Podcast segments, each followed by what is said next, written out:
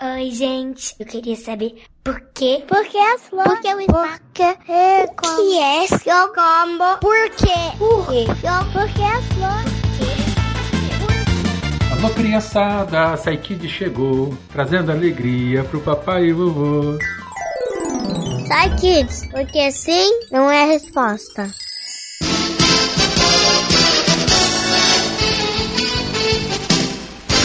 Fala, Gui, tudo bem? Oi. Você sabe que música é essa que eu tô cantando? Não. Nunca ouviu falar? Não. Você nunca ouviu falar de Bozo, palhaço? Não. Ai, Jesus amado, eu não acredito. Eu, eu acho que deve ter um pai aí que, ou uma mãe que já ouviu falar dessa música. Conte pro seu filho o que, que eles estão perdendo. Eu não sei, não quero saber e tenho raiva de quem sabe. Que horror, Guilherme, não fala um negócio desse. Era o que eu assistia quando era criança na sua idade, no SBT. Nunca ouviu mesmo? Não. Só falta agora você falar que tinha um boneco que parecia que tinha a bochecha toda apertada por uma tia e que também parece que tem boneco onde que o pescoço. Não, esse era o fofão. E tinha umas bochechas caídas e uma faca no, no, no pescoço. Quê? Nada, nada! Mas então, Gui, vamos começar o nosso Sidekids? Hoje Bora. sou eu e você, hein? É. Queremos contar uma novidade para os ouvintes, que na verdade não é novidade, né? O É. SciCast nós estamos com a parceria com a Cambly, Cambly Kids. O Gui fez uma aula nesses dias. Sim. Como é que foi a tua aula? Foi muito legal. Não, conta como é que aconteceu a aula. Foi assim, eu tava lá com o professor Mr. Bell. Mr. Bell, não é Mr. Sino não, né? É Não. Mr. Bell. É o, o sobrenome, eu acho. E então, assim, a aula foi muito legal, porque é, ele fala, fazia brincadeira, assim, e era tudo em inglês. Então, o que eu não sabia, eu ia aprendendo. E também tinha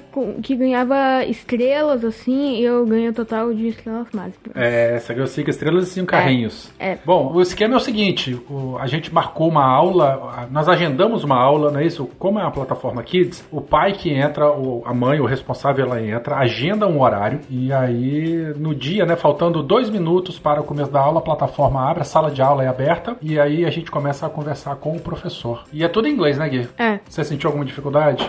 Assim, algumas poucas vezes eu senti dificuldade. Mas aí é muito fácil, né? Assim, a- a- a- os professores eles falam pausadamente, É. utilizam exemplos, não é isso? Sim, mostra imagens na tela e é muito legal. Tinha exercício também, né? Ele ia falando Sim, sim, e sim, você ia fazendo. Muito bom. Quem não conhece a plataforma, gente, o Cambly é essa plataforma online de ensino eh, de inglês. É Tem- online. Tem a versão Kids, tem a versão adultos, né? O Cambly Kids, ele é voltado para crianças de 3 a 14 anos e em toda a plataforma a palavra de ordem é aprender na prática, falando. Bom, então o Cambly ele desenvolveu essa plataforma para focar 100% no ensino de crianças, com professores especializados. Verdade. Inclusive, na hora de escolher os professores, a gente consegue ver o currículo, consegue ver a formação, consegue ver a experiência de cada uma. O sotaque. Isso aí. E o Cambly ele também se encaixa nas rotinas das famílias, porque como nós já falamos, nós agendamos o horário para essa criançada, né? Então pode pegar aquele horário assim que eles estão dormindo depois do almoço, se quiser dar um pouquinho de trabalho, né? Ou se quiser, quiser tirar a criança um pouquinho do videogame, marca uma aulinha de inglês, né,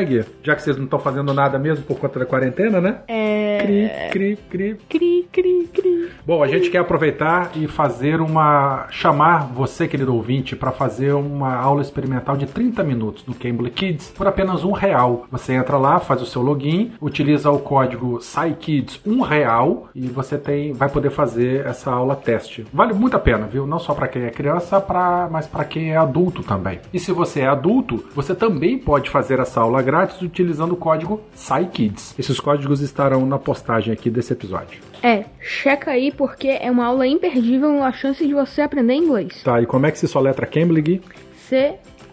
C-A-M-B-L-I. Não, em inglês, né? Calma aí, I não, é Y. E em inglês, como é que é isso? C-A-M-B-L. Y. Coloca logo Y porque eu esqueci qual é o nome dessa coisa. ai, ai, ai. Então tá bom. Bom, Gui, recado dados, vamos pro nosso iKids? Claro.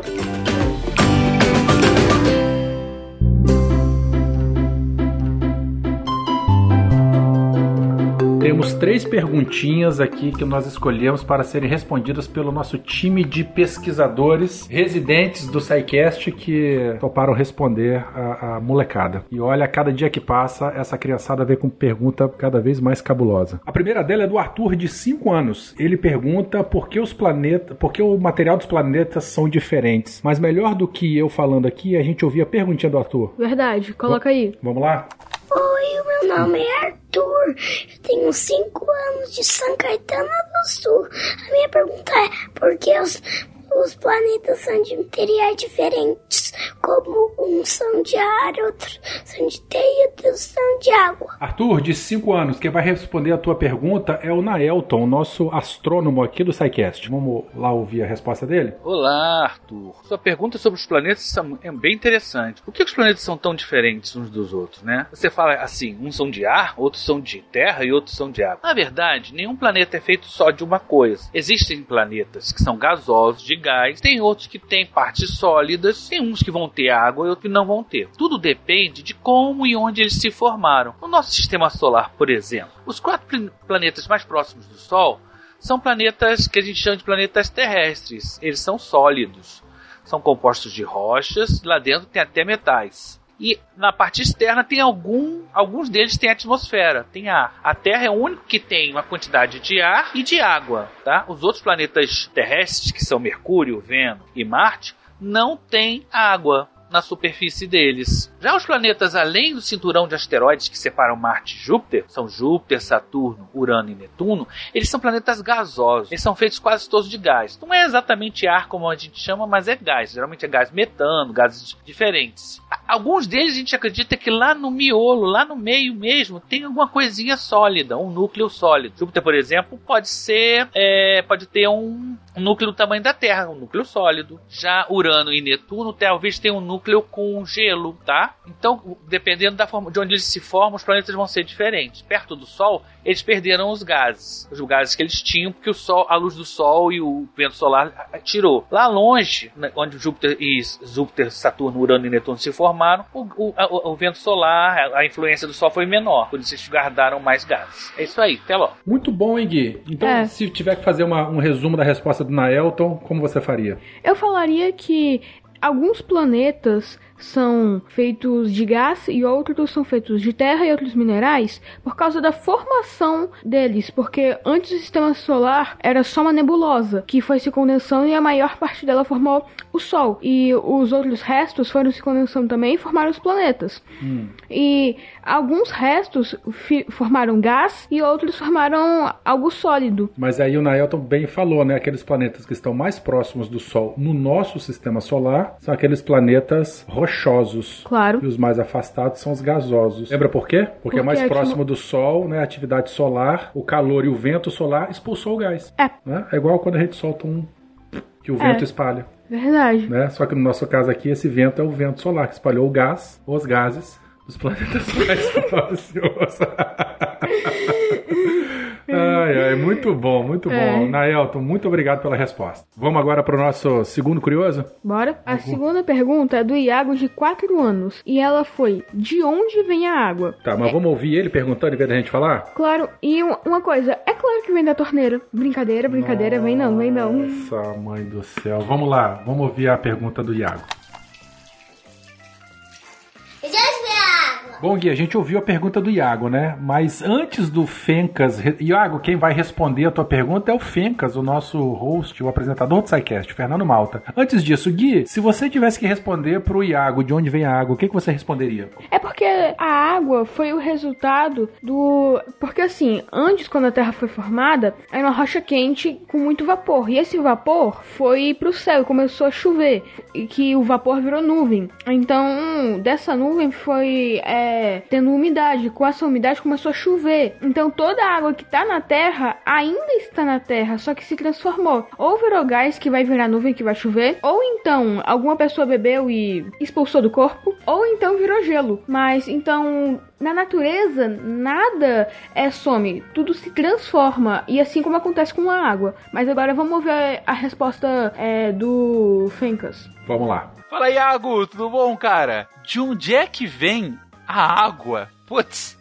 É pergunta difícil, mas vamos lá, vamos explicar. De onde é que vem a água? Iago, sabe quando você vai tomar banho? Você vai lá, abre o chuveiro, certo? Então a água tá vindo do chuveiro, mas de onde é que vem a água do chuveiro? Você morando num prédio ou numa casa, essa água tá vindo de uma caixa d'água. É uma. É um lugar bem grandão, é uma, uma caixona, realmente. É um baldizão em que a água fica guardada para você usar quando você abre o chuveiro. Onde é que vem a água que fica na caixa d'água? Bom, a água que vem na caixa d'água, ela vem uns canos, os canos que tem ao redor da sua cidade. Provavelmente você é, tá em alguma cidade ou coisa assim. Se você tá no campo é um pouco diferente, mas vamos dizer que você mora numa cidade. É, vem de, de canos que vêm dessa cidade, são canos em que a prefeitura é, ou o estado administra. E esses canos, eles se ligam um grande reservatório que é uma um lagozão, um grande lago, um lago gigante que tem provavelmente bem próximo da sua cidade. E esse lugar é onde a água fica parada, esperando. Aí a água fica nesse lago, ela é, é tratada para ela ficar um pouquinho mais limpa para chegar aí, mas enfim, ela tá nesse lago e desse lago ela vai para esses canos, vai para essa caixa d'água que vai para su, pro seu chuveiro e você consegue tomar banho. Mas de onde é que vem a água que tá nesse lago? Bom, a água desse lago pode vir de dois lugares, principalmente de dois lugares. Primeiro, pode ter algum rio aí próximo que tá correndo e ele parte desse rio vai parar nesse lago para ser utilizado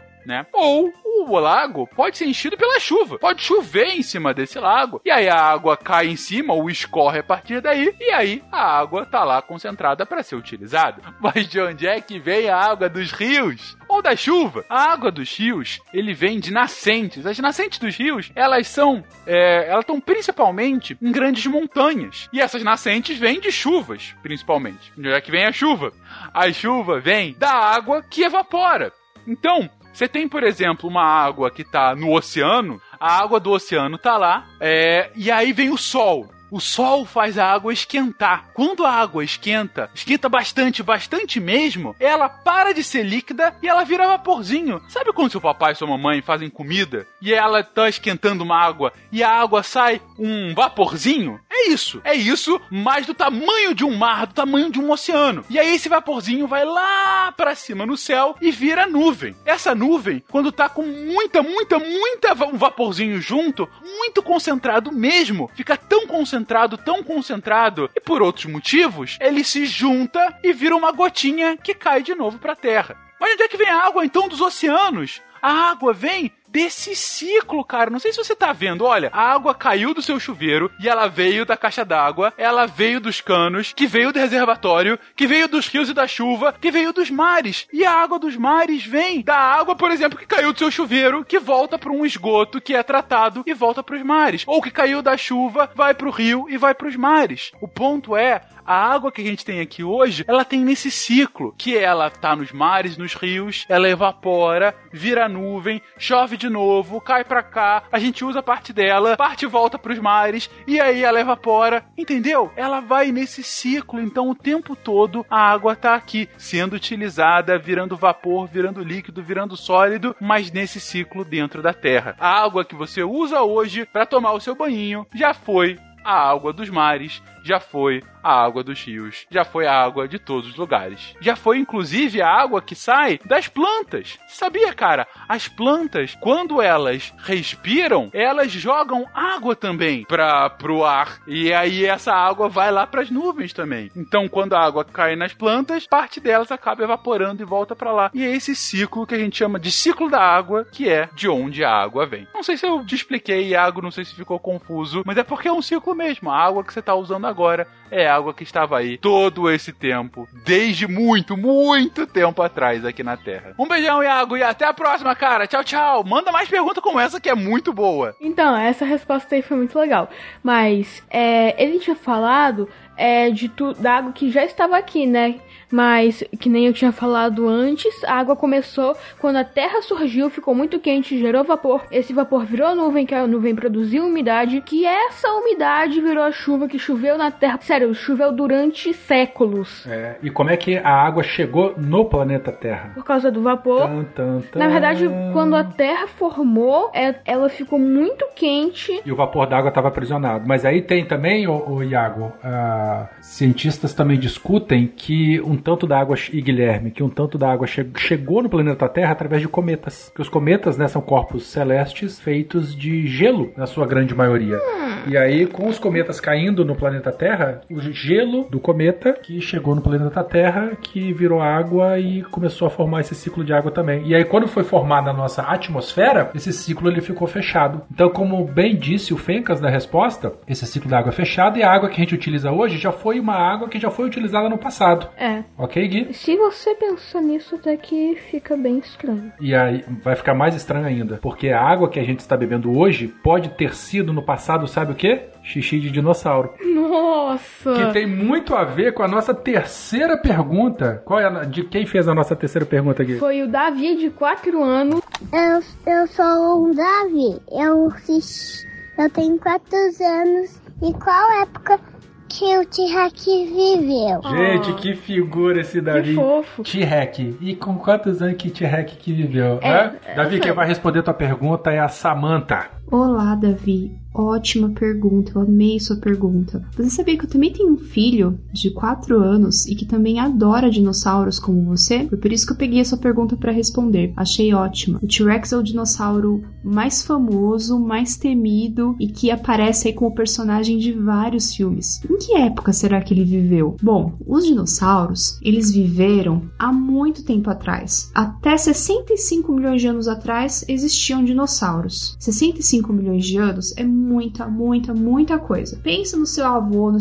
no pai do seu avô, no pai do pai do seu avô, no pai do pai do pai do seu avô. Os dinossauros viveram numa época em que não existiam pessoas, né? Na verdade, eles dominavam a Terra nessa época. Foi há muito tempo atrás. Hoje, a gente conhece é, os dinossauros através dos fósseis. Bom, a chamada Era dos Dinossauros aconteceu entre 241 milhões de anos atrás até 65 milhões de anos atrás. O nome dessa era é Era Mesozoica. Os geólogos, eles dividem a história do nosso planeta em períodos para assim poder estudar melhor. Ah, ainda dentro dessa chamada Era Mesozoica, a gente consegue dividir em três períodos: o período Triássico, o período Jurássico e o período Cretáceo. O T-Rex viveu no final do período Cretáceo, que foi o no fim do período Cretáceo foi quando aconteceu a extinção dos dinossauros, né? Foi quando eles deixaram de existir. Bom, mais ou menos, né? Porque dinossauros do tipo do T-Rex, na verdade, eles deram origem à linhagem do que hoje a gente conhece como aves. As aves modernas, as galinhas, avestruzes, é, pardal, todo tipo de ave que a gente vê por aí, é são descendentes desses dinossauros é, como T-Rex, né? Que eram os dinossauros carnívoros, grandes predadores, também chamados de terópodes. Então, o, a gente pode dizer que, como ele viveu no finalzinho do período Cretáceo, provavelmente teve T-Rex aí que chegou a ver aquele grande é, meteoroide se aproximando e que chegou na Terra e que provavelmente foi o que causou é, o fim da era dos dinossauros, tá certo? Eu espero ter respondido a sua pergunta. Continue bastante é, curioso, pergunte bastante e tchau, tchau. Quer dizer que não sou só eu, não, né? Que tem um, um- um alucinado por dinossauro em casa, não, né? Só que eu sou mais alucinado, sou mais alucinado de todos. E uma coisa, você sabia que, que nem falou que o T-Rex provavelmente deu origem, um dinossauro como o T-Rex provavelmente deu origem a aves modernas? É porque assim, as aves elas são parentes dos dinossauros. Não tem galinha na fazenda, então a galinha é descendente de um T-Rex. É sério, se reviverem os dinossauros, eu já vi uma coisa assim, que provavelmente vão colocar o DNA num ovo de galinha, porque Ah. a galinha é o que tem é o mais perto de um dinossauro. Aguardemos. Faça a sua uni- universidade de biologia, vire um engenheiro genético e crie galinhas devoradoras de seres humanos. Mas outra coisa, não tem lá o Jurassic Park? Falou que mostrou o T-Rex lá só as escamas, né? Pele, osso, carne e escama. Mas então, você sabia que os dinossauros, eles tinham penas? Alguns dinossauros, eles tinham penas, como o Thanaraptor, Oviraptor. Ah, e o Oviraptor, ele não é um ladrão de ovos. Ele só estava protegendo os próprios ovos naquele fóssil. Bom, é, pra gente terminar, você viu que a Samantha comentou, você ouviu nela comentando que era bem provável que o T-Rex estivesse lá, assim, vendo o meteoro, né? Porque ele foi extinto né, É. da- nessa época. E, e você sabia que antes dos T-Rex morrerem, todos eles ficaram cegos? Como assim? É, antes deles morrerem, por conta da explosão do meteoro, todos eles ficaram cegos. Ah, que eu ia o meteoro. É, sabe por que eles ficaram cegos? Aquela bola de fogo. Não, porque eles não conseguiam tapar o olho assim, ó. Por causa da mãozinha. Bracinho de caniço. Ai, ai. Então é isso, Gui. Espera, mais uma coisa. Que na hora que o meteoro chegou, só os dinossauros que estavam dentro do, é, da área de colisão do meteoro, que eles morreram. É, porque o meteoro só caiu na parte do mundo. Aí o que aconteceu com os outros dinossauros? Foi que assim, aí criou um tantão de fumaça, não tinha raio de sol, todas as plantas morreram.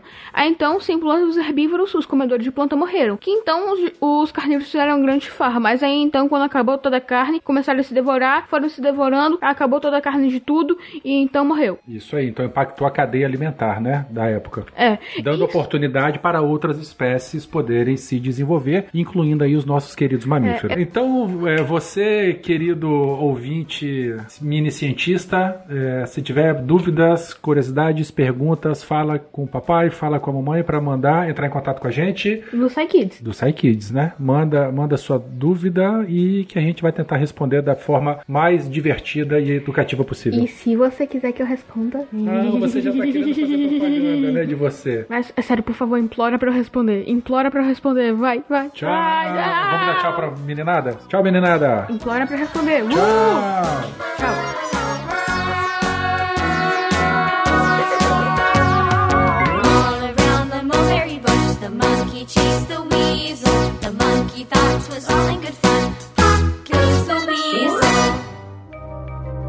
Este programa foi produzido por Mentes Deviantes. deviante.com.br Esse podcast foi editado por Nativa Multimídia.